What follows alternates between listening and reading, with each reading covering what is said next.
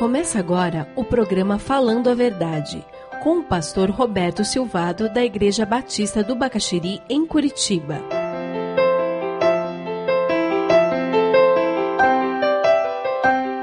Não matarás. Esse mandamento nos alerta para o valor da vida e da qualidade da vida. E quando nós pensamos que já exploramos tudo que podia ser, vem o Senhor Jesus e nos faz pensar de uma maneira mais profunda ainda.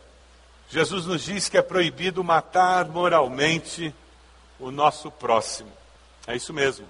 É proibido matar moralmente o nosso próximo. Vocês ouviram o que foi dito aos seus antepassados: não matarás.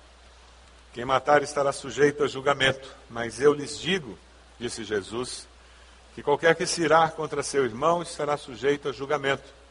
Também qualquer que disser a seu irmão racá será levado ao tribunal. E qualquer que disser louco corre o risco de ir para o fogo do inferno. Jesus nos fala da raiz do assassinato. Nos fala de assassinos do coração. Por isso todos nós somos culpados de assassinato. Todos nós precisamos da graça de Deus. Todos nós já quebramos esse mandamento. 1 João 3,15 diz: Quem odeia seu irmão é assassino. E vocês sabem que nenhum assassino tem a vida eterna em si mesmo. Quem odiar ao seu irmão já é assassino. Você já matou alguém no seu coração? Às vezes nós matamos ignorando. Não, eu não tenho nada contra essa pessoa. Eu até quero que tudo dê bem na vida dela, mas para mim não existe mais. Para mim essa pessoa não existe mais. Ou muitas vezes com rejeição. Não, não, olha, eu não tenho problemas com ele, mas por favor, não convide para a célula. Se ele vier, eu não venho. Me diga que lugar que ele senta na igreja, que eu vou sentar no outro extremo. E muitas vezes nós matamos a pessoa com as nossas palavras, por meio de calúnia, mentira, fofoca. Vocês já ouviram falar da tal rádio do corredor? É uma rádio sintonizada no inferno. E ela pega nos corredores da igreja. E essa rádio, ela fala sempre as coisas pela metade. A notícia nunca é completa. Porque ela vem do inferno com um objetivo: matar, roubar e destruir. Porque é isso que o diabo faz. E quem gosta de sintonizar essa rádio, a rádio corredor, gosta de matar, roubar e destruir. Por isso que a pessoa sintoniza nessa rádio. Que quando a pessoa se torna sábia na vida cristã, ela quebra a antena dessa rádio. E toda vez que pega essa rádio, ela desliga. Porque quando alguém vem passar notícia dessa rádio, ela diz: Isso é notícia do cão.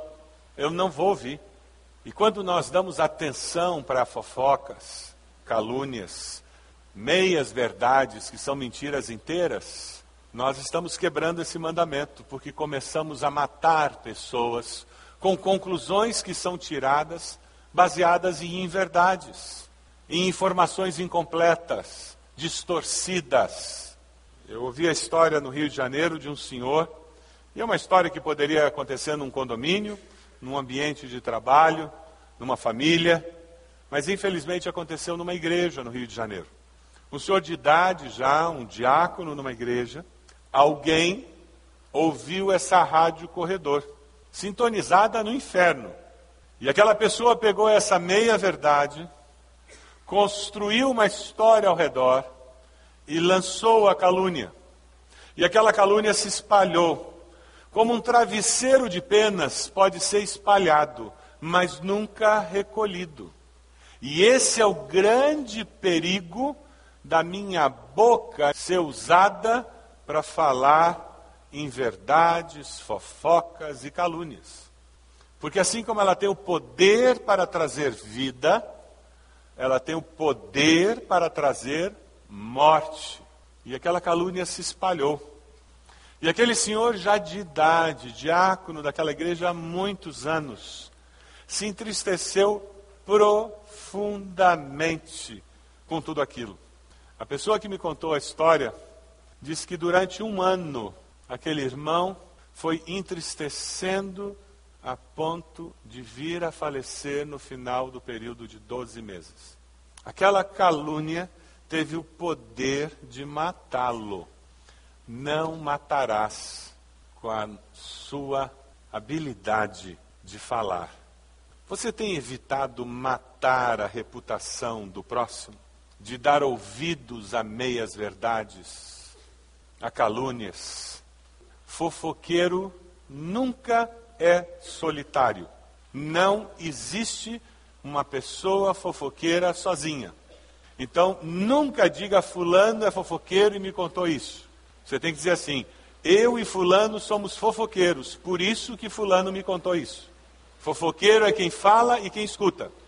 Porque quando alguém quer ser fofoqueiro com você, sabe o que você tem que dizer em nome de Jesus? Meu irmão ou minha irmã, eu não quero ouvir isso. Eu não preciso ouvir isso.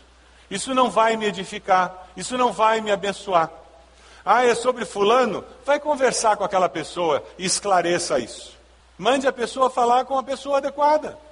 Não adianta ficar falando dos outros. Assuma um compromisso de quando você for falar de terceiro, seja sempre para abençoar. Sempre para abençoar. Eu garanto que a sua vida vai ser bem mais divertida. Vai ser bem mais leve. Vai ser bem mais edificante. E você vai ter alegria de encontrar as pessoas. Você vai encontrar as pessoas e dizer: Eu ouvi um negócio tão bom de você, você não faz ideia. Fulano me contou isso. Puxa vida, você abençoou tanto. E a corrente começa. E você vai descobrir como tem gente que gosta de falar bem dos outros. E você vai se acostumar a falar bem dos outros. E você vai ter assunto bom para contar. Agora, se você se acostuma a ouvir gente que ouve a rádio do corredor, que irradia notícias do inferno, você só vai ter notícia do inferno para contar, e você só vai ter gente que gosta de ouvir notícia do inferno para ouvir, e que vai ter outras notícias do inferno para contar, e a tua mente vai ser negativa, a tua mente vai ser infernal. Eu tenho três desafios, eu queria compartilhar com vocês. O primeiro desafio, à luz desse mandamento. Primeiro, você gostaria de assumir um compromisso com Deus, de proteger a vida do próximo? Veja, isso é mais do que não matar o próximo, porque qualquer estátua de parque não mata o próximo, não é verdade? Então nós queremos proteger a vida do próximo por causa desse mandamento que valoriza a vida. Nós queremos amar o próximo como a nós mesmos, posicionando-nos com relação a aborto, eutanásia. Quando alguém valoriza mais um cachorro do que uma criança, eu vou me posicionar e destacar, pontuar para essa pessoa. Você aceita o desafio de posicionar-se publicamente para proteger a vida do próximo? Sim ou não? Segundo desafio, é nós cuidarmos da nossa qualidade de vida, cuidar da saúde, colesterol, dieta. Eu confesso que preparar esse sermão, Deus me deu uns bons puxões de orelha. Mas é acreditar nesse mandamento que faz a gente cuidar da saúde. E é muito mais do que perder peso é não ter vícios, é evitar situações perigosas, é a gente olhar para a vida e dizer: a minha vida é preciosa demais para não cuidar dela. Você tem tentado a Deus expondo a sua vida a perigos desnecessários? Jesus, quando estava no pináculo do templo, o diabo disse: Se joga, os anjos vão segurar você. Qual foi a resposta de Jesus? Não tentarás o Senhor teu Deus. Jesus era sábio. E nós? Você tem tentado a Deus? Você tem feito a sua parte para nós termos uma sociedade mais segura? Você aceita o desafio de mudar de atitude? De cuidar da sua qualidade de vida? Ter mais qualidade de vida?